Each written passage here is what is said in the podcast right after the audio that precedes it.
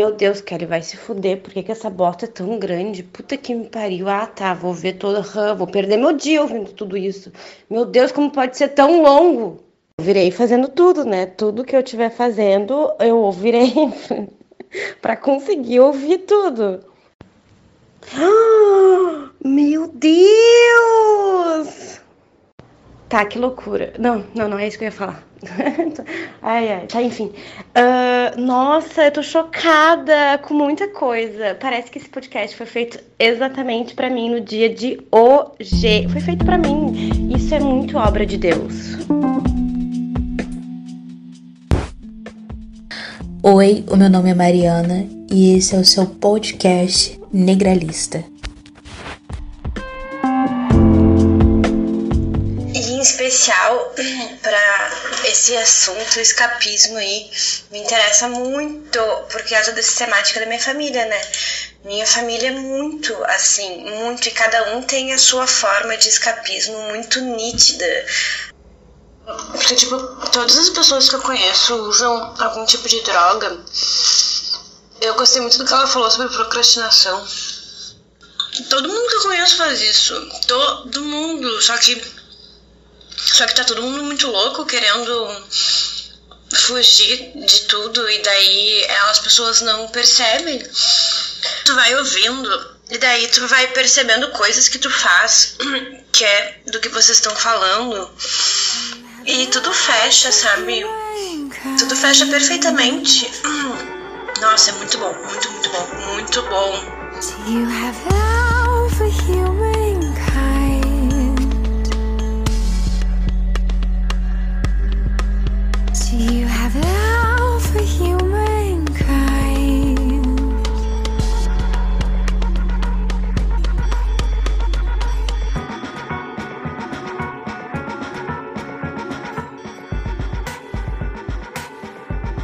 E aí, pessoal, como é que vocês estão? Espero que todos vocês estejam muito bem. Eu estou ótima. E esse finalmente é o nosso especial sobre superpopulações. E aí, esse é o nosso primeiro episódio dessa série de dois episódios. Esse, nessa, nesse primeiro episódio, a gente vai falar de superpopulação e meio ambiente. No próximo episódio, a gente vai falar de superpopulação e maternidade compulsória. É, e eu tenho uma notícia chata para dar. A Mariana ela não vai participar desse episódio, infelizmente. Eu não esforcei a Mariana do, do programa. É, a gente não está brigada. É, muito pelo contrário, a gente está tendo aula normalmente de inglês, a gente está se falando, mas a Mariana ela falou que ela está com bloqueio e eu tentei respeitar o ritmo dela. Na verdade, eu tô respeitando o ritmo dela, né? Dei um prazo aí de duas semanas para ela poder é, se entender com o tema, mas parece que não deu. E aí eu tive que gravar esse. Eu, eu tive que gravar o episódio sozinha. É triste. A gente vai perder a magia da troca, a magia das divergências, das conclusões afins, das complementações que a gente faz uma para outra, né? Mas, infelizmente, é como vai ser o programa. Eu falando, falando, falando, e eu já tô até entediada só de ter que fazer esse trabalho sozinha. Mas esse tema é muito importante, então vamos focar na importância do tema mais do que tudo, acima, acima de qualquer problema técnico que a gente está tendo, porque esse tema ele tem que vir à tona, já está muito tarde, tem que vir à tona nas discussões e nas consciências políticas que a gente desenvolve. E para começar o episódio, eu vou precisar falar dos dados econômicos e demográficos de alguns países para a gente poder fazer essa análise. Então vamos começar.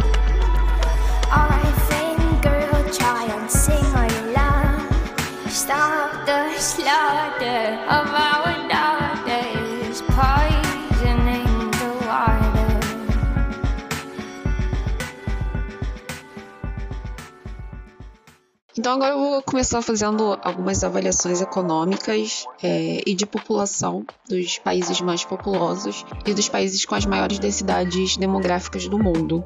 Os países mais populosos que a gente tem atualmente são a China e a Índia.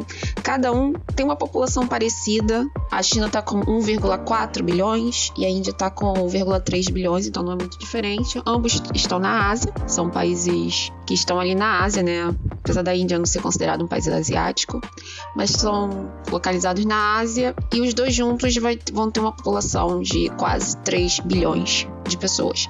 E a população mundial atualmente é 7,7 bilhões de pessoas. Então, China e Índia eles têm quase 50% da população mundial concentrada ali, nesses países o PIB é bom avaliar também. O PIB da China tá 14 trilhões por aí, se não tiver 16 já, mas estava 14 trilhões. O PIB da Índia tá em expansão, isso é legal. Eu acredito que se deva ao investimento que a Índia fez na área de tecnologia, na área de computação, de programação. E o PIB da Índia está, atualmente de 2,7 trilhões de dólares, mais ou menos. Esse é o último dado que eu tenho aqui, é de 2018. Mas vamos ver a per capita desses países, que é mais importante.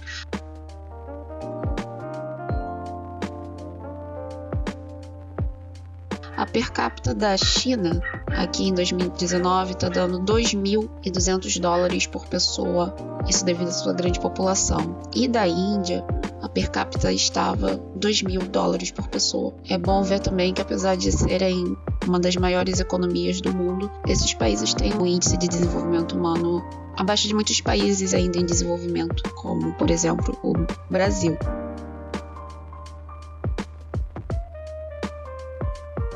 Já o terceiro país mais populoso do mundo é são os Estados Unidos, e os Estados Unidos representa a população dele, representa 4% da população mundial.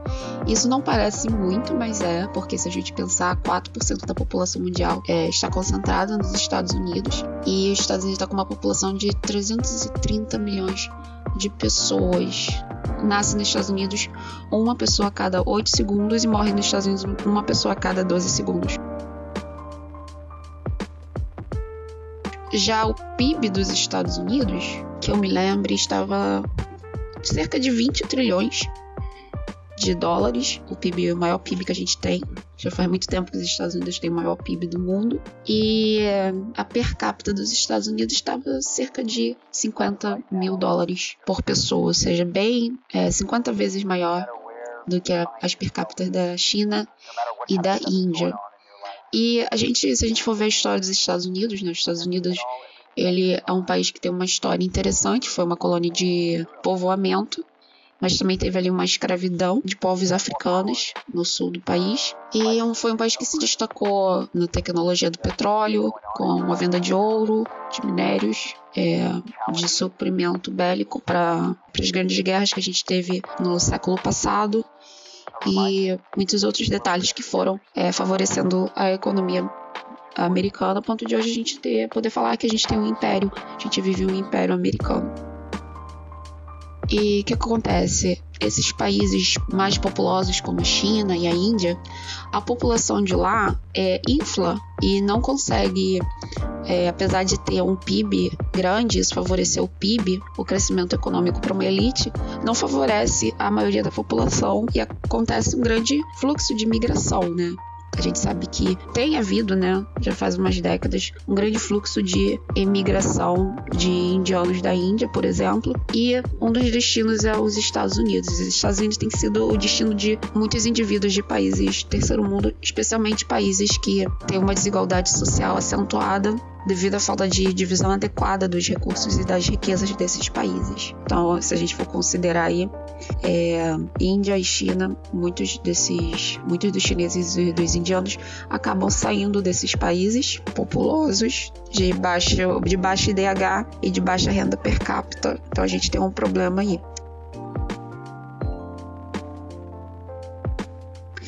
É, os outros países mais populosos é Indonésia, Paquistão.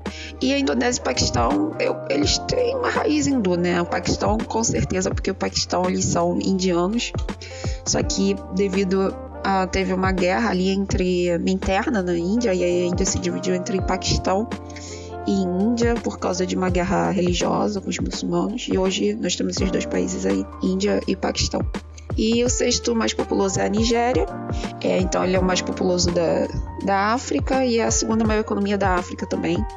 É, provavelmente muitos africanos fogem para a Nigéria em busca de oportunidades também. É, o Brasil é o sétimo mais populoso, depois vem Bangladesh, Rússia, que, é, que tem um território é, muito grande, e assim como o Canadá, apesar de ser um território muito grande, é, boa parte da Rússia não é habitável. E em décimo lugar a gente tem o México. Então, para avaliar essa a questão entre as, as população e a economia dos países, a gente tem que ver também o fator de desenvolvimento humano e o fluxo migratório. Né? Se as pessoas não estão fugindo desses países ou se não são países que estão sofrendo um grande fluxo de imigrantes, levando aí depois a, as crises políticas como xenofobia e outras crises que a gente já sabe como a ascensão da extrema-direita, que tem sempre um discurso muito xenofóbico, e as pessoas, geralmente, a, a questão da contenção da onda imigratória é uma pauta que conquista muitos, muitos cidadãos que estão desconfortáveis né, com o aumento desenfreado da população por, por via de imigrantes. Aí eu acabei tendo que ver os países com maior densidade populacional. O país com maior é, densidade populacional é um país rico, que é Mônaco. É um país muito rico. Ele tem essa densidade populacional porque ele é muito pequeno. E aqui também tem, tem um. Acho que é território. Macau. Acho que território. Macau é um território. Ele não chega a ser um país. É um território que pertence à China. E é o segundo país com maior densidade populacional. E em seguida vem um outro país que também é muito rico, que é Singapura. É um dos países mais ricos do mundo e é uma ilha pequena, uma ilha é um país artificial, foi criado por magnatas e aí é, muita gente ali daquela região ali do Pacífico fugiu para Singapura e hoje a gente tem essa alta densidade aí nesse país pequeno, que é, tem uma densidade populacional por causa do seu tamanho. Uh, o quarto mais denso é Hong Kong, também um território da China. E eu vi que a per capita de Hong Kong está muito maior do que a per capita do país China em si. Então a gente pode ver aí que tem é, houve a formação de uma elite, né, que ali em Hong Kong, que se valeu da economia chinesa, das políticas da China e depois se emancipou aí, vivendo distante dos problemas sociais do país original. Aí temos Gibraltar, Bahrein, Maldívias, Malta, Bangladesh e outros países aqui com uma densidade populacional grande. Então nessa análise eu achei ela um pouco nebulosa, que só os dados não vão te trazer não, não dá pra gente tirar uma conclusão, a gente tem que cruzar os dados, a gente tem que cruzar aí é, não apenas o PIB, não apenas a população, mas também a densidade populacional e o fluxo de migração do país, bem como o índice de desenvolvimento humano, para a gente poder avaliar.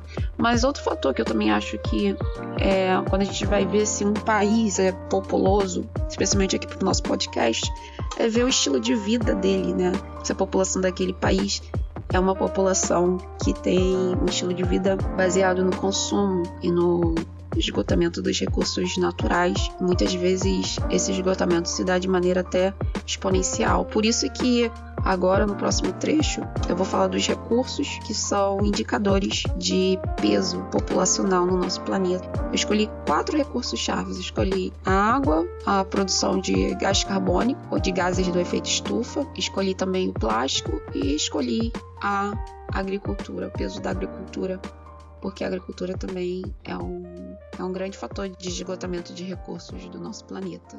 Então, vamos avaliar esses outros fatores. Bem, mas será que esses dados que eu trouxe aqui são suficientes para considerar se um país é superpopuloso ou não? O título desse podcast é Superpopulação e Meio Ambiente, e o próximo episódio vai se chamar Superpopulação e Maternidade Compulsória. Então aqui a gente tem que, especificamente para a questão do meio ambiente, a gente tem que considerar o impacto ambiental do estilo de vida dessas populações para a gente poder fazer uma correlação. E os fatores que eu escolhi aqui para a gente resgatar são consumo de água, pegada de carbono, produção de lixo plástico e o consumo de carne. E o que acontece? Essa questão, ela hum, somente os dados, dados são apenas dados. Eles servem para a gente buscar informação, mas para a gente buscar informação, a gente tem que saber fazer uma análise de dados menos omissa. E o que acontece? Muitos países que não foram citados aqui por não terem problemas com superpopulação, com alta densidade demográfica, por exemplo, ou não terem problema de baixa renda per capita, eles podem, por omissão, serem considerados países que não estão colaborando com o impacto ambiental do planeta. No entanto, a gente tem uma coisa chamada transnacionais. E a gente sabe que o planeta, no planeta todo, a gente vai ter a ocupação territorial do mercado, a ocupação do mercado por essas transnacionais. E aqui numa lista que eu estou, estou num site chamado topfornesstocks.com, Your Money, Your Future. É, aqui eu tenho as top 100, um ranking com as 100 maiores transnacionais do planeta. E o que eu vejo aqui é que nessa lista a gente vai ter os, pa os países a quais pertencem essas transnacionais serão os Estados Unidos, ah, tem aqui também Inglaterra, Japão, França, Alemanha, Itália, Suécia, Bélgica, França, Suíça, Luxemburgo, Espanha, Hong Kong, China, Noruega, Taiwan, Austrália, Dinamarca, Áustria e Israel. Esses países eles são os que mais têm transnacionais. Muitos deles têm várias transnacionais no mundo e essas transnacionais elas vão trabalhar geralmente com indústrias, polos industriais instalados nos países, especialmente os países subdesenvolvidos, porque vão depender de mão de obra barata, exploração de mão de obra barata. Então a gente pode ver países que dentro do território dele não vai ter, não vão ter os problemas ambientais que a gente está falando. A população, por exemplo, não é de consumo, mas eu acredito que não é justo colocar na conta desses países, dessas populações, as responsabilidades pelos impactos ambientais nos outros países. E aqui a primeira maior transnacional que a gente tem pertence aos Estados Unidos, que é a General Electric, ou, ou mais mais conhecida como GE. A gente, a segunda maior é uma petroleira, é a Royal Dutch Shell, acho que no caso é a Shell, né? A gente tem do Japão Toyota Motor, a gente tem a quarta maior é a americana, ExxonMobil, a quinta maior é a Fran da França, uma petroleira chamada Total SA, SA, Total SA. Temos a sexta maior BP dos Estados Unidos. Temos a Alemanha com a Volkswagen. Agora que eu tô aprendendo alemão, eu sei que o V se fala como F. Então fica aí um aprendizado aí para alemão. Volkswagen, dentre outras, por exemplo, é a 15 a Nestlé, da França, e a gente sabe que a Nestlé, a Nestlé, também tem grande impacto ambiental no mundo. Temos a Apple, a Honda, Mitsubishi, Siemens, Johnson Johnson, BMW, Telefônica da Espanha, Ford, Airbus da França, a GM, General Motors dos Estados Unidos, Microsoft dos Estados Unidos, Samsung da Coreia, a Vale do Brasil, que está entre as 100 maiores, e muitas outras. E essas empresas elas vão instalar seus polos industriais nos outros países e vão produzir plástico, vão usar os recursos, da, os recursos hídricos daqueles, daqueles países, vão lançar dejetos nos rios desses países, no solo e uh, também no ar através do petróleo. Então, só quero deixar esse, essa não omissão aqui por minha, da minha parte né, de como eu vejo a a participação das transnacionais e dos países, desses países desenvolvidos, nos impactos ambientais no mundo. Então a gente pode ver a China, por exemplo, com os rios poluídos, ou passando por uma crise hídrica, ou tendo uma grande contaminação, uma grande produção de lixo plástico. Então é bom a gente enfatizar quem é que está levando esse jogo para a cultura indiana que vai forçar a população a usar plástico e todos aqueles problemas que a gente vai ver. E quando a gente olha a Noruega, por exemplo, considerado um país exemplo na, na preservação ambiental, na consciência ambiental, e no entanto as transnacionais, que é o que vai favorecer a economia, os benesses e o bem-estar daquela população europeia, nórdica, elas causam grande os impactos ambientais no mundo. Então, só quero deixar esse grifo meu, que eu acho muito importante para essa discussão.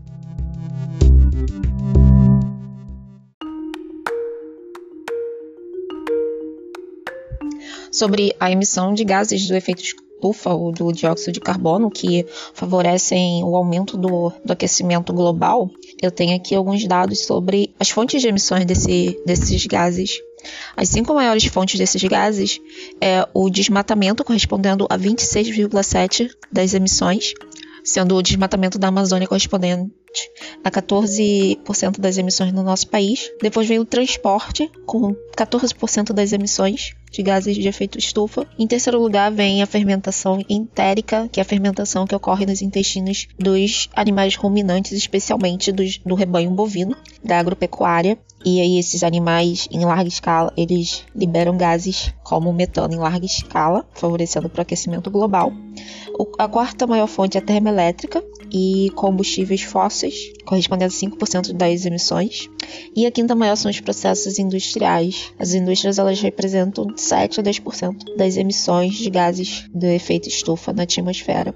É, o problema do, desses gases liberados, né, além da poluição que afeta a qualidade do ar que a gente respira, ele favore eles favorecem para o aquecimento global do planeta, que traz vários impactos que a gente já está bem familiarizado.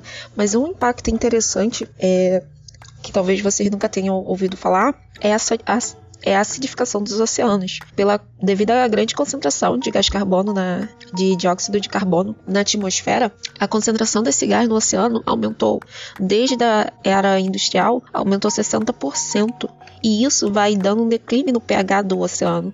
E isso levando a, a 30% de aumento da acidez da água do mar. E o que acontece? Com o oceano mais acidificado, mais ácido, o bioma marinho ele é comprometido, especialmente os organismos chamados calcificadores, aqueles que têm conchas é, constituídas principalmente de carbonato de cálcio, porque a acidez ela interfere na formação do, do carbonato nessas conchas. Então, animais como mariscos, algas, corais, plânctons e moluscos, eles vão a previsão é que eles vão acabar desaparecendo e interferir em toda a cadeia ecológica do, marinha, levando uma extinção em massa né, se nada for feito para reduzir o tanto o aumento da temperatura terrestre quanto o aumento da concentração de gás carbônico na atmosfera.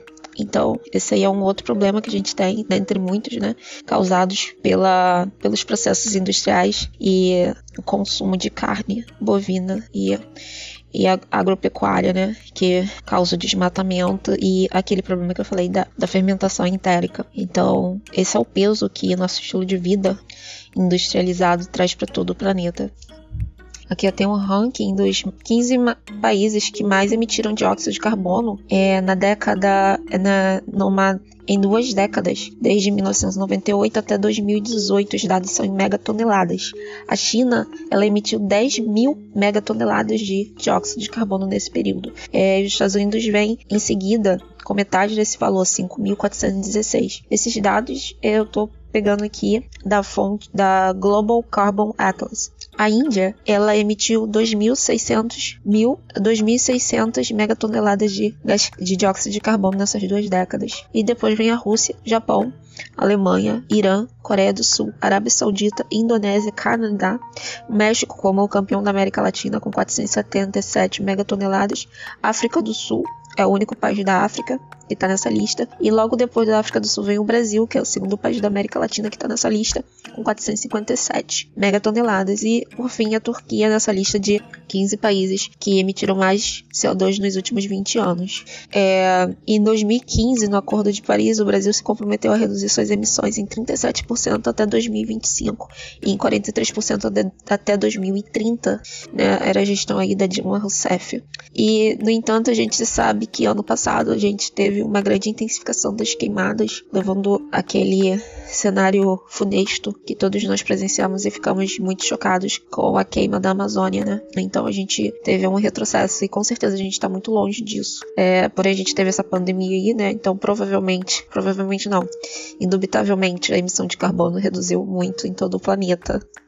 E a gente vai coletar os relatórios é, muito em breve os relatórios positivos dessa redução que já se faz presente, né? Como a gente vê nas mídias sociais, os efeitos. Mas 2021, com a economia e as indústrias voltando a, a todo vapor, né? A gente talvez até intensifique esse abalo que a gente faz, mas é bom a gente saber quais são os efeitos e o que, que a gente está colhendo de futuro para as próximas gerações e as crianças que a gente jura amar, né? Como tudo que a gente, nós seres humanos, juramos amar, a gente acaba fazendo muito mal, né? O bom é quando a gente não ama, né? Quando a gente ignora a existência. É melhor.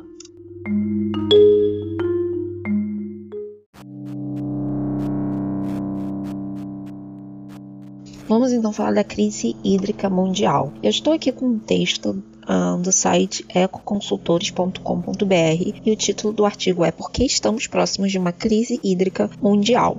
E o texto começa ressaltando que o planeta Terra, como a gente sabe, 70% coberto de água, mas 97,5% dessa água é salgada, estão nos oceanos, sobrando menos de 3% para a gente utilizar teoricamente.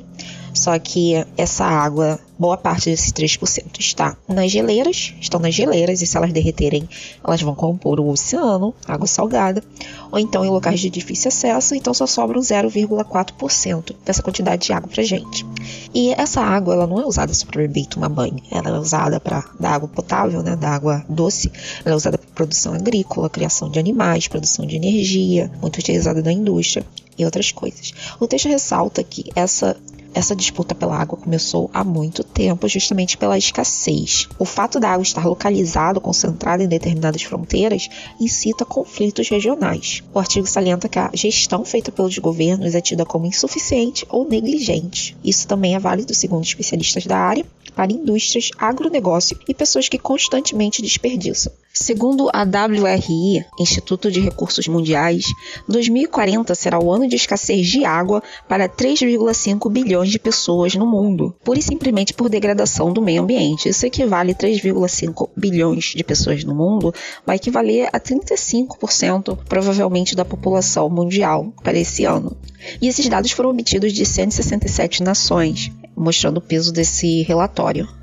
Já os dados da ONU mostram que já atualmente um bilhão de pessoas não têm acesso adequado à água, já que 20 litros diários de água numa distância máxima de um quilômetro é a quantidade considerada adequada para o consumo humano. Por exemplo, na cidade do Cabo, na África do Sul, os moradores estão tendo que usar apenas um litro e meio de água para tomar banho, já que a crise hídrica mundial chegou por lá, fazendo 4 milhões de vítimas, e a cidade corre o risco de ser a primeira metrópole do mundo sem água. Após três anos de escassez de chuva, água nessa cidade virou ouro. Agora eu estou aqui com um artigo da CETESB, do site cetesb.sp.gov.br intitulado O Problema da Escassez de Água no Mundo. O artigo diz que escassez, que a escassez de água no mundo é agravada pela desigualdade social e a falta de manejo e usos sustentáveis dos recursos naturais. De acordo com os números apresentados pela ONU, fica claro que controlar o uso da água significa deter poder. Segundo a Unicef, menos da metade da população mundial tem acesso à água potável. A irrigação corresponde a 73% do consumo de água. A irrigação da agropecuária corresponde a 73% do consumo de água. Então a gente usa muita água aí na agricultura e na agropecuária. 21% vai para a indústria, como eu falei lá, as transnacionais e apenas 6% destina-se ao consumo doméstico. 1 bilhão e 200 milhões de pessoas, 35% da população mundial, não têm acesso à água tratada. 1 bilhão e 800 milhões de pessoas, 43% da população mundial, não constam com serviços adequados de saneamento básico. Diante destes dados, temos a triste constatação de que 10 milhões de pessoas morrem anualmente em decorrência de doenças intestinais transmitidas pela água. Fora também, isso é um adendo meu agora, é, a gente também está tendo um problema de poluição de, com produtos químicos, produtos industriais, produtos da indústria farmacêutica também, de metais pesados, da, da água que a gente bebe. Então a gente pode desenvolver muitas doenças em decorrência do consumo da nossa água muitos desses produtos eles resistem ao tratamento tradicional da água potável. O artigo ainda fala que numa economia mundial cada vez mais integrada, a escassez de água a escassez de água cruza fronteiras, podendo ser citado como, por exemplo, o comércio internacional de grãos. Veja como os grãos eles gastam água. Mil toneladas de água são usadas para produzir uma tonelada de grãos. Você usa mil vezes mais água para produzir a mesma quantidade de grãos, sendo a importação de grãos a maneira mais eficiente para os países já com déficit hídrico importarem água. Então é dessa forma que a gente tira a água desses países. através da produção agrícola de grãos. Os lençóis freáticos estão hoje caindo nas principais regiões produtoras de alimentos: a planície norte da China, o Punjab da Índia e o sul das Great Plains dos Estados Unidos, que faz do país o maior exportador mundial de grãos. A extração excessiva é um fenômeno novo, em geral restrito à última metade do século. Só após o desenvolvimento de bombas poderosas a diesel ou elétricas tivemos a capacidade de extrair águas dos aquíferos com uma rapidez maior do que a sua recarga pela chuva. Então a gente está extraindo água desses reservatórios com maior rapidez do que a chuva está podendo repor. E essa é uma das formas de nascimento da crise hídrica. Além do crescimento populacional, ainda segundo o artigo, a urbanização e a industrialização também ampliam a demanda pelo produto. Conforme a população rural, tradicionalmente dependente do poço da aldeia, muda-se para prédios residenciais urbanos com água encanada, o consumo de água residencial pode facilmente triplicar. A industrialização consome ainda mais água que a urbanização. A afluência, ou seja, a concentração populacional, também gera demanda adicional à medida que as pessoas ascendem na cadeia alimentícia e passam a consumir mais carne bovina, suína, aves, ovos e laticínios e consomem mais grãos. O artigo finaliza dizendo que o governo deveria eliminar os subsídios da água que incentivam a ineficiência e também aumentar o preço da água pra, para refletir seu custo. A mudanças para tecnologias lavouras e formas de proteína animal mais eficientes em termos de economia de água proporcionam um imenso potencial para a elevação da produtividade hídrica. Essas mudanças serão mais rápidas se o preço da água for mais representativo que o seu valor. Estão falando aí que uma das soluções é aumentar o valor do gasto da água, não tornar ele banal. Eu tenho um artigo aqui mais interessante ainda, chamado Crise Mundial do Acesso à Água em Grandes Números, publicado em 22 de março de 2019 no site exame.com. E ele é cheio de dados. Eu peço que você mesma dê uma olhada, porque os números são assombrosos assombrosos. Por exemplo, diz que 4 bilhões é o número de pessoas que sofrem escassez severa de água durante, durante pelo menos um mês do ano. Uma em cada quatro é o número de escolas primárias que não têm acesso à água potável para os alunos. E 443 milhões de dias é o tempo perdido de educação anual por conta de ausências de jovens e crianças nas escolas devido a doenças de veiculação hídrica provocada pela falta de saneamento adequado. E novamente aqui, né, falando que Quase 2 milhões de pessoas morrem todos os anos de doenças diarreicas e 90% são menores de 5 anos, principalmente em países mais pobres. Então a gente vê aí que mesmo que a gente em casa a gente, a gente pense que a gente está economizando água, né, com o nosso nosso hábito de vida é, domiciliar, a gente pode estar sim usando muito mais água, tendo um peso muito maior no uso de água, no esgotamento desse recurso no nosso planeta, através de outras vias indiretas, como o consumo de grãos, como arroz, soja, que usam muita água, né, dentre outros, o consumo de carne, ou consumo mesmo de produtos industriais, como papel. Você sabia que, por exemplo, para produzir uma folha de papel A4 são necessários em média 10 litros de água? Isso é um dado da Organização Mundial Water Footprint Network que mede o consumo de água para os produtos que nós consumimos. Então, se você está interessado, você pode dar uma olhada aí nos dados dessa organização, projetada especificamente para calcular o consumo da água. Para produzir um quilo de papel, são necessários então 540 litros de água. Então, imagina, meia caixa d'água para produzir apenas um quilo de papel. Só que não é só o papel, são outros produtos também. O papel aí eu só destaquei como um exemplo para a gente acordar e ver que, mesmo quando a gente se acha uma pessoa que não está colaborando com o desperdício de água, a gente está sim diretamente pesando muito no nosso planeta e colaborando com os dados trágicos que eu acabei de destacar aqui.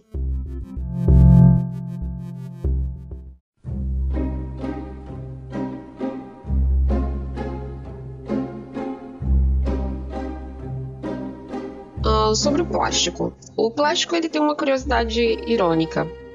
Ele foi inventado e promovido como alternativa ao marfim, e assim ele solucionaria a grande matança de elefantes da época, já que o marfim vem dos dentes dos elefantes. E na época, eles queriam substituir o material das bolas de sinucas que eram feitas de marfim. Então, marfim era usado para isso. Só que, apesar do plástico ser feito de longas cadeias de carbono, o carbono do plástico não consegue entrar no ciclo do carbono da Terra já que o, o principal mecanismo desse ciclo é a decomposição biológica, feita pelos próprios seres vivos.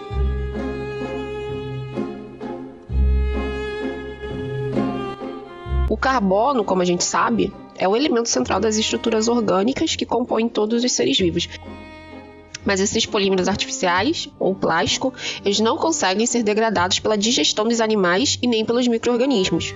Diferentemente, por exemplo, da celulose, é, da madeira, né? E do papel. E quando veio as grandes guerras no século passado, o plástico ele se tornou a principal matéria-prima das indústrias em geral. Então a gente teve um aumento do consumo do plástico por causa das guerras, porque a guerra ela bloqueia o trânsito, ela bloqueia o suprimento de recursos, né? E matérias-primas para a indústria. Então eles recorreram aos plásticos para poder fazer as embalagens e os próprios materiais, matéria-prima dos produtos deles. A China, por exemplo, como a gente sabe pela famosa frase tão presente no nosso dia, Made in China, feito na China, é atualmente a maior produtora de plástico.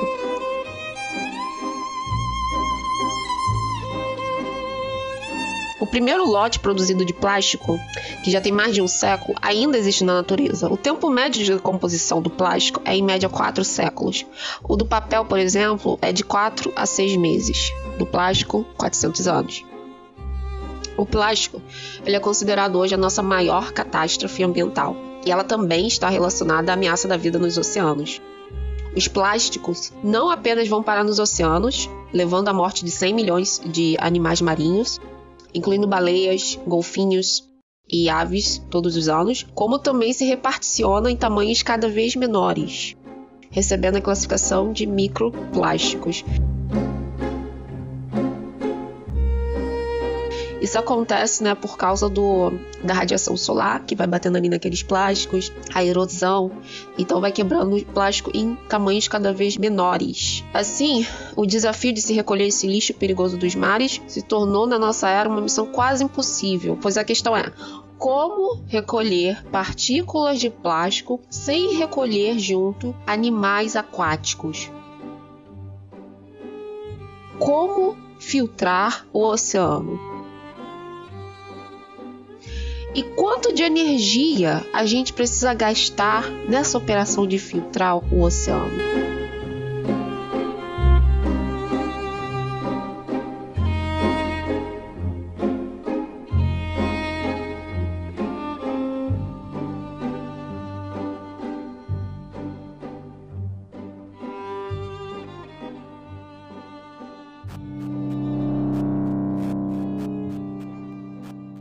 Todos os oceanos do planeta atualmente têm plástico. E todos os mares do planeta têm microplástico. Um estudo feito por coreanos concluiu que mais de 90% dos sais nas prateleiras dos supermercados estão contaminados com plástico. Animais grandes e pequenos morrem com falência intestinal ou respiratória pelo acúmulo de microplásticos em suas entranhas. Você tem apenas uma pequena amostra do problema, que não dá para mensurar em um episódio de podcast. 40% das tartarugas marinhas morrem por causa do plástico, ainda filhotes. Então a tartaruga vai lá, coloca os bebês dela, já tem um problema lá natural, né? Que as, as tartarugas já têm a mortalidade infantil delas natural, mas essa mortalidade infantil, a gente vai ter a maioria ali da, das que morrem, vai morrer por causa de plástico. E até nos intestinos dos mosquitos temos encontrado microplásticos, e como eles são alimentos de outros animais, a gente vai ter microplástico nos morcegos e nos pássaros, que comem os mosquitos, né? Repassando esse poluente na cadeia animal, mesmo que distante do oceano. 8 milhões milhões de toneladas continuam a entrar nos oceanos todo ano. Estima-se que haja mais de 5 trilhões de partículas de plástico em todos os oceanos.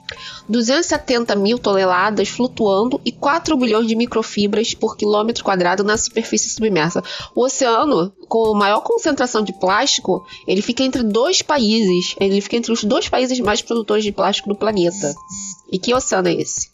Me diga você, qual é o nome do oceano que fica entre a China e os Estados Unidos? E por que que justamente esse oceano é o que tem maior concentração de plástico? Interessante, né? A China ela é de longe a maior produtora de plástico atual e dos últimos tempos, com quase 60 milhões de toneladas anuais de lixo plástico. Os Estados Unidos vem em seguida, com um pouco mais da metade desse valor. Mas aí temos também nessa lista a Indonésia, Filipinas, Vietnã, Tailândia e até Egito é, como os, os, os maiores poluidores dos oceanos. O Brasil ele também estava numa lista, uma lista de grande produtor de plástico. Ele era o quarto colocado abaixo da Alemanha. Muitos países nórdicos têm adotado como política nacional um padrão de intolerância com o consumo de plástico descartável. Um dado interessante é, é que o consumo individual médio de sacola plástica nos Estados Unidos é de quase 365 sacolas por ano. Então, nos Estados Unidos, cada pessoa gasta em média, descarta em média 365 sacolas por ano. Enquanto na Dinamarca, esse número é de 4 sacolas por ano. Então, cada pessoa na Dinamarca está atualmente nessa faixa média de 4 sacolas por ano. E assim, o consumo anual de sacolas plásticas é de 100 bilhões por ano só nos Estados Unidos, representando 20% do consumo global, que está meio trilhão, que está em meio trilhão de sacolas plásticas todos os anos. Quantas dessas sacolas não sufocam as tartarugas marinhas, né? A gente aumenta aí a entropia, a gente aumenta a probabilidade da tartaruga marinha morrer sufocada aqui há 100 anos atrás, um há um pouco mais de 100 anos atrás, era quase nula ela morrer sufocada por uma sacola plástica, né? Agora essa probabilidade é bem alta. Acontece todos os dias, dá para dizer.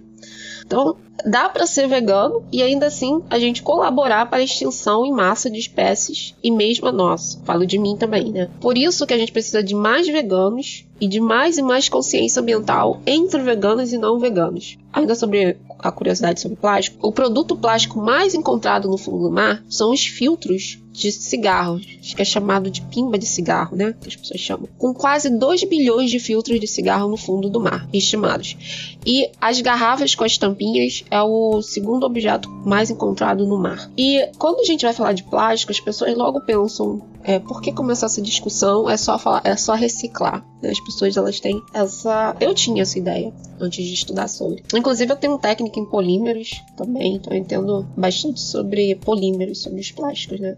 E sobre reciclagem, eu quero que você agora pesquise sobre é, e termine esse programa sabendo que reciclagem não é a solução. Nem todo plástico pode ser reciclado. A gente tem diversos tipos de plástico no, na indústria. Nem todo produto pode ser feito de plástico reciclado. A, a reciclagem ela é energeticamente onerosa, aumentando assim a pegada de carbono. Você gasta muita energia para reciclar o plástico. E também ela também ela aumenta o problema anterior que nós discutimos. Ela aumenta o consumo de água. Para reciclar você também precisa de água.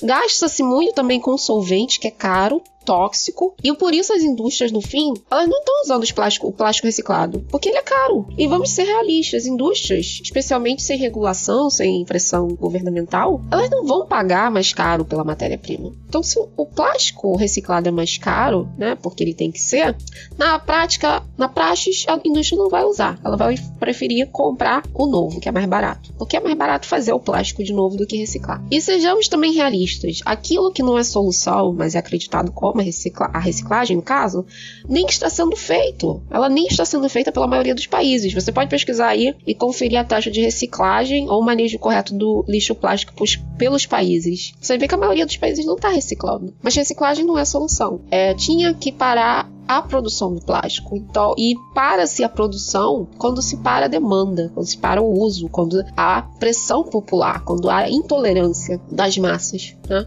E não se esqueça que aqui nesse episódio eu trouxe essa reflexão, essa reflexão de que não é só porque um país está com seu território, seus rios, suas ruas limpinhas, que isso quer dizer que aquele país não é um grande poluidor no planeta. Quando a gente vê uma embalagem da Nestlé na Indonésia, a responsabilidade também é dos franceses que a Nestlé, a Nestlé ela pertence à França. E, e, não, e não responsabilidade só da Indonésia, que é, foi colonizada e ou é hoje neocolonizada. E a mesma coisa sobre as outras empresas, né? São várias aí, como a Coca-Cola. Pode até mesmo aquelas que deixam vazar óleo direto nos oceanos. Essa conta das transnacionais que eu trouxe aqui nesse episódio, e é muito importante essa discussão, a gente vê que a gente tem que ter um pensamento sistêmico, né? um olhar mais integrado sobre tudo antes de tirar conclusões. Essa conta das transnacionais cabe também a quem tem seu PIB, sua per capita, seu IDH aumentado por essas trans, transnacionais, favorecido. Favorecidos por essa política imperialista, é, por esse controle transnacional de territórios. Não que as nacionais do terceiro, do terceiro mundo fariam melhor. Elas não fariam, os modelos são os mesmos, com raras exceções. A gente vê aí que empatia, honestidade intelectual, pensamento sistêmico a longo prazo e senso de coletividade não tem sido forte cultural das nossas civilizações. Agricultura é uma invenção daquilo que chamam de terras hostis para primatas, que são as terras áridas, desérticas e árticas.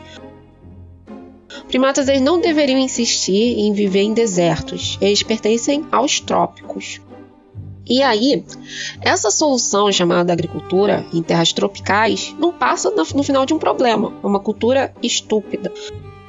A agricultura, ela traz vários males desnecessários para nossa terra e organizações humanas, como escravidão, perda de diversidade, desmatamento, genocídio indígena, latifúndios, desalojamentos, pessoas ficam sem casas, esterilização dos solos, os solos ficam pobres em nutrientes, contaminação dos rios, esgotamento da água, usa-se muita água para agricultura, é, desertificação das, de áreas verdes, perda da diversidade, que eu já falei, né? Não, mas não apenas vegetal, é, de insetos também, extinção em massa e doenças, especialmente pelo uso de pesticidas, hormônios e manipulação genética. Mas também pelo empobrecimento, a gente também pega a doença pelo empobrecimento do solo, que vai tornar aquelas espécies que a gente vai consumir mais deficientes e também os animais que vão consumir essas espécies, né? Então, elas são muito mais deficientes em nutrientes como ferro, cálcio, magnésio, porque o solo é, é o solo está empobrecido.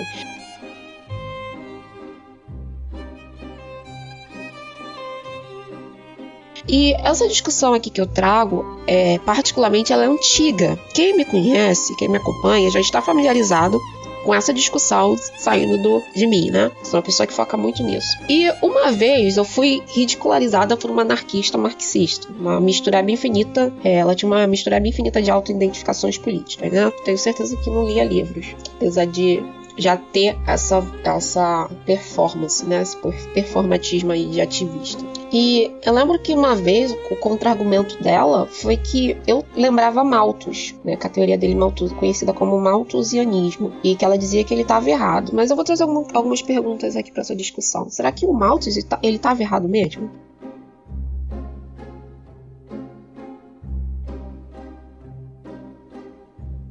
A gente teve muitos mecanismos tecnológicos que possibilitaram a sobrevivência de civilizações ambientalmente caóticas quais foram esses mecanismos, né?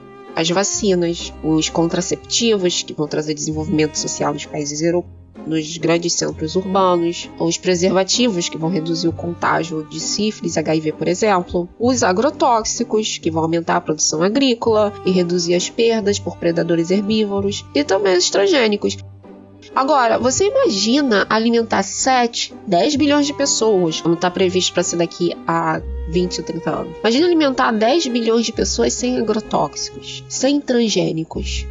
Porque tá funcionando agora por causa que a gente tem agrotóxicos e transgênicos.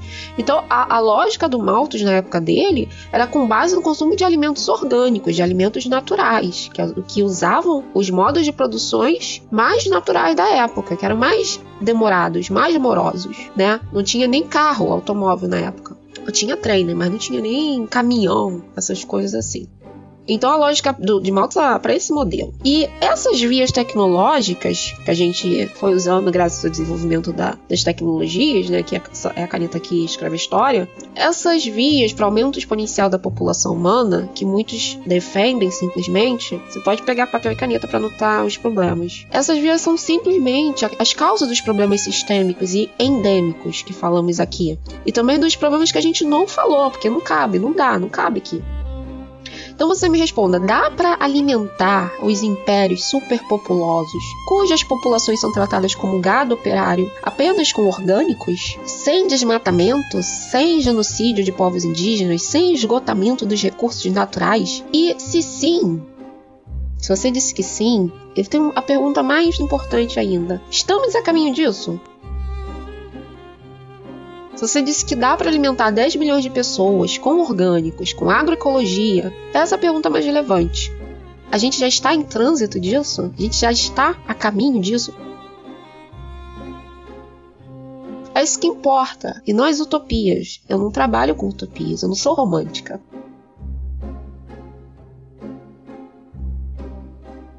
Então, é justo dizer que derrotamos Malthus quando vemos que os países com maior taxa de natalidade, eles têm as maiores taxas de mortalidade infantil, de fome, de problemas ambientais, de baixo DH. É justo dizer que a gente derrotou Malthus nessas condições? É justo a gente se gabar da gente ter conseguido aumentar a população mundial, quando o nosso modo de produção alimentícia é a base de degradação ambiental, de genocídio e nutricídio, às vezes a gente está defendendo duas coisas que são antagônicas, que são inimigas. Uma, uma é o problema da outra e a gente está defendendo as duas.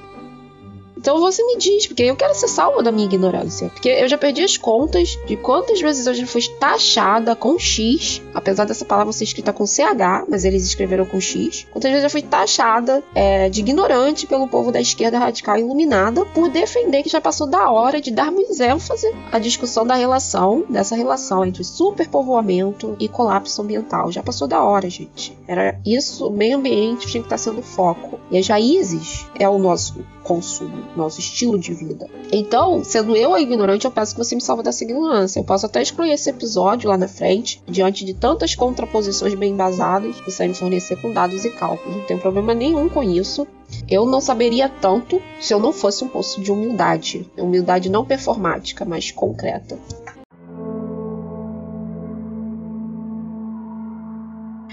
Agora eu vou falar sobre decrescimento econômico, que é uma das alternativas que estão, estão sendo mais discutido atualmente, né? Porque a gente está vivendo o clímax e o pico é, das previsões que foram feitas no século passado sobre os problemas ambientais que nós teríamos, né? E a gente está vivendo agora é, os problemas acontecendo na prática. A gente tá, isso está visível, passou de mera profecia científica pessimista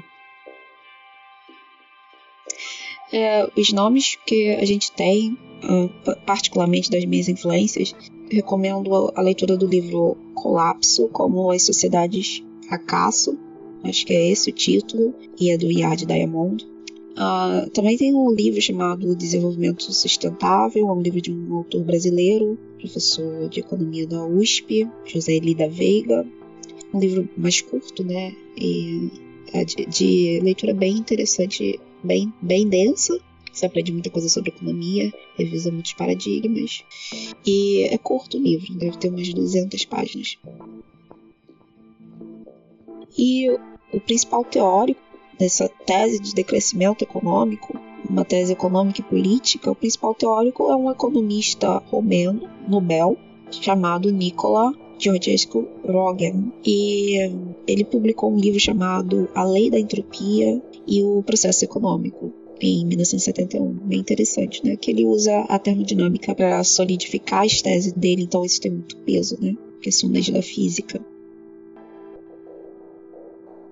E essa tese de crescimento, ela diz que essa economia com enfoque no crescimento do PIB não é sustentável pelo ecossistema. É uma, é uma crítica é, bem, bem confrontante do capitalismo, não dá para negar isso, mas também do estilo de vida ocidental como um todo. Então, mesmo se fosse uma sociedade comunista ou socialista, mas ainda industrial, consumidor industrial, como foi a antiga União Soviética. A gente teve, inclusive, lá aquele acidente nefasto de Chernobyl. É, mesmo assim, essas ideias do decrescimento econômico confrontam esses estilos de vida que a gente vê presente ainda nos planos de regimes comunistas, é, comunistas não socialistas da história e até os comunistas no papel também, porque eles não atacam o sistema de operários, o sistema de indústrias, né? Muito pelo contrário, há uma, uma ode bem forte ao trabalho, né? Ao trabalhador.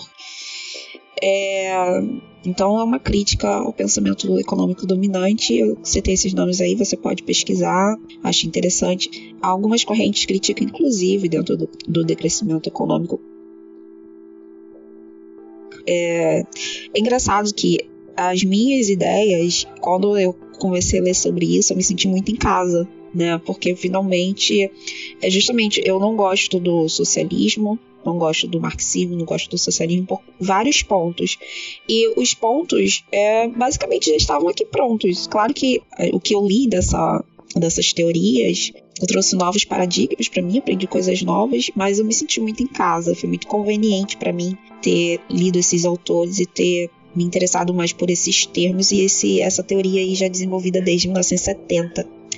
é, vai bem, é bem afim do, das minhas visões políticas e, e é isso. É, então tem grandes críticas ao esgotamento dos recursos energéticos, é, sempre tendo enfoque a visão de que os recursos da Terra não são ilimitados, é, valor decrescente de numerosas é, matérias-primas, ou, por exemplo, não gosto da, da ideia de tirar o petróleo de onde ele está. É, não sendo radical, mas né, o petróleo estava lá embaixo, acho que ele tinha que ficar lá embaixo. É, preferencialmente, né? Não radicalmente, mas preferencialmente. Degradação ambiental, essa teoria, essa teoria é muito contra isso. Tudo isso aqui das questões econômicas são enfoques e centros dessa teoria. Esse é o diferencial.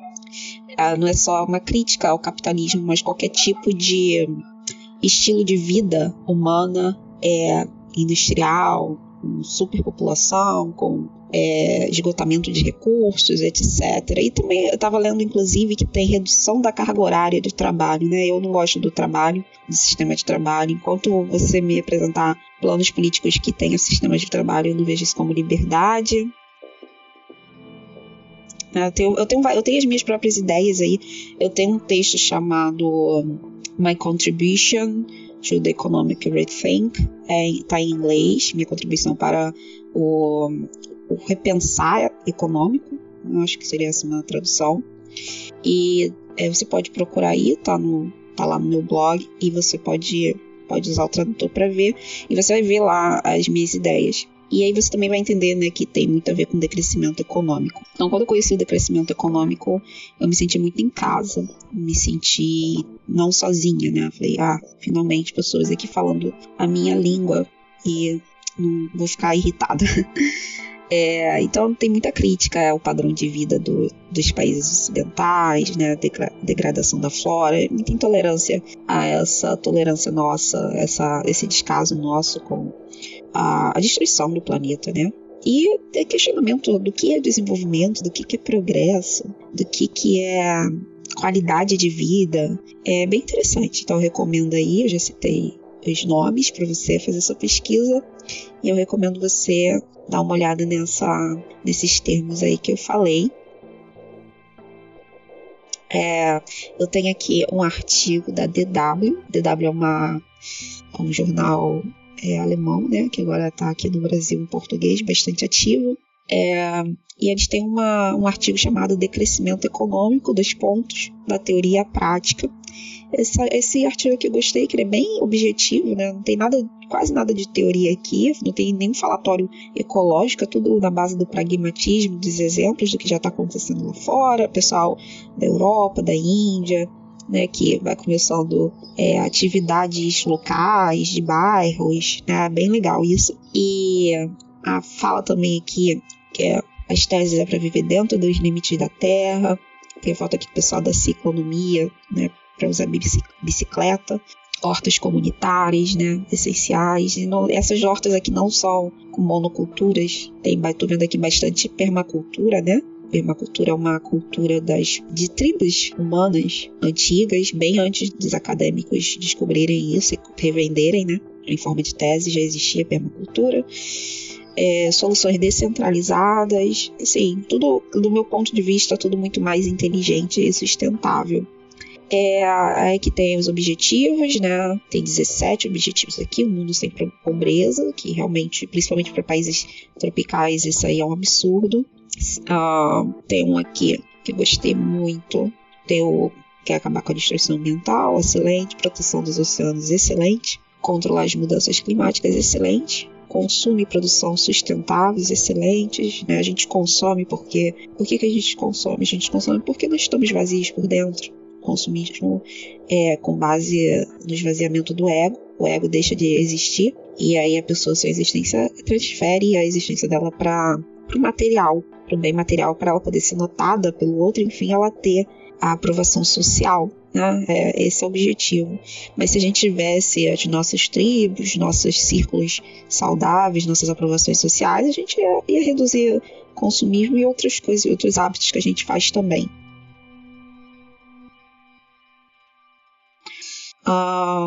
Infraestrutura sustentável, trabalho justo para todos, né? Com redução de carga horária, isso é muito legal.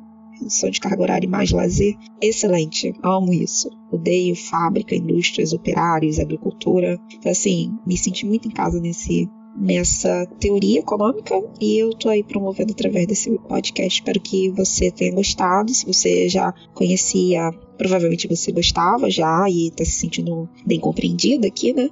E se você não conhecia, fica aí uma grande recomendação de leituras. Tem leituras, tem vídeos, tem esse podcast, tem outros podcasts e você pode aí repaginar mudar seus paradigmas e confrontar certos dogmas, dogmatismos nas, dos, dos âmbitos das discussões políticas e econômicas e saber o que você deve defender ou investir seus esforços com apoio e discursos e promoção de discursos. Ah, eu vou ficar por aqui. Esse é o fim do nosso podcast. É, como você vê, é, há uma necessidade de complementar esse tema da superpopulação com a maternidade, com o problema da maternidade compulsória, e por isso que a gente vai fazer uma sequência, não sei se é a gente, né, porque a Maria não participou desse, mas vai haver uma sequência desse, dessa discussão focada na questão do gênero, na questão da escravidão das, escravidão das mulheres, dos nossos úteros. Então fique esperando aí, porque no próximo episódio eu vou adentrar mais nas questões de gênero. Eu tenho, sei que muitas mulheres aí adoram esse tema. Então, até a próxima. Espero que você tenha gostado desse.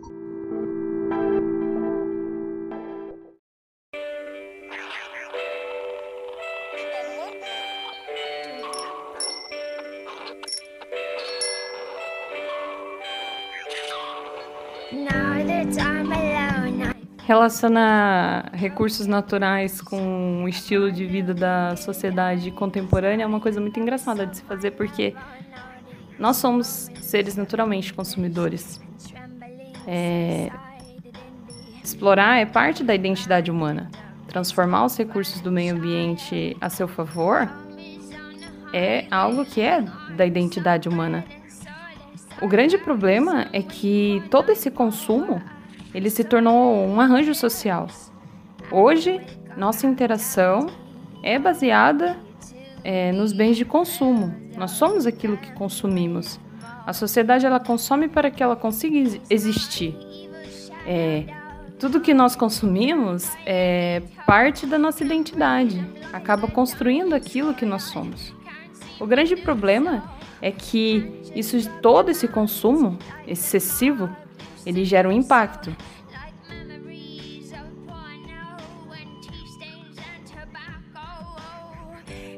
Porque tudo, toda produção depende de uma matéria-prima que é retirada do meio ambiente e transformada. Hoje, a, a humanidade ela consome os recursos mais rápido do que o planeta pode se regenerar. Tem até uma data que se chama Dia de Sobrecarga da Terra, que é a data, no período de um ano, em que marca o momento em que a Terra, em que o, a humanidade gastou o recurso, todo o recurso que podia ser utilizado no período de um ano. E cada ano essa data ela se encurta mais. Ou seja, nós consumimos muito de tal forma que a produção precisa retirar os recursos do meio ambiente, transformá-los e o planeta não tem tempo de se regenerar com isso. É, ano passado, essa data, o dia da sobrecarga da Terra, foi em 29 de julho. Em 2018 foi dia 1 de agosto. E há 20 anos ela era de setembro. Ou seja, em 20 anos nós aumentamos o consumo do planeta de tal forma que tiramos daí praticamente dois meses né, da, da sobrecarga da Terra. Ou seja, nós estamos usando esses usando é, os recursos que o planeta fornece de forma mais rápida.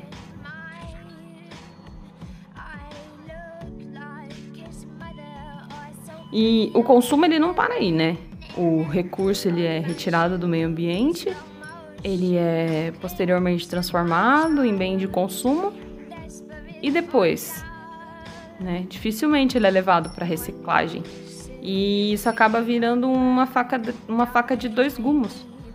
Porque além de nós consumirmos os recursos naturais, né, do meio ambiente, nós geramos lixo. Porque é um hábito nosso, né? Nós consumimos desde que nós estamos na barriga da nossa mãe. E depois as coisas são facilmente descartadas.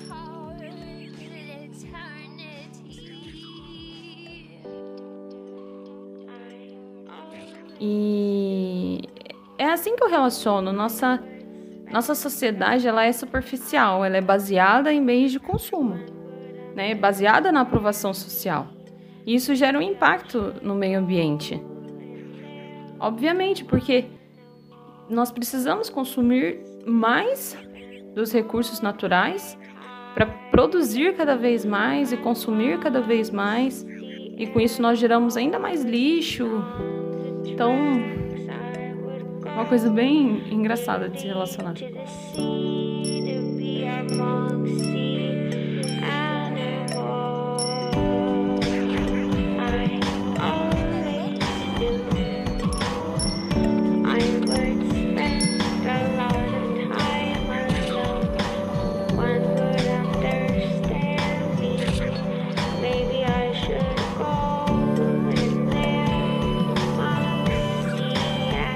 Mas falando do podcast, nossa, eu fiquei chocada.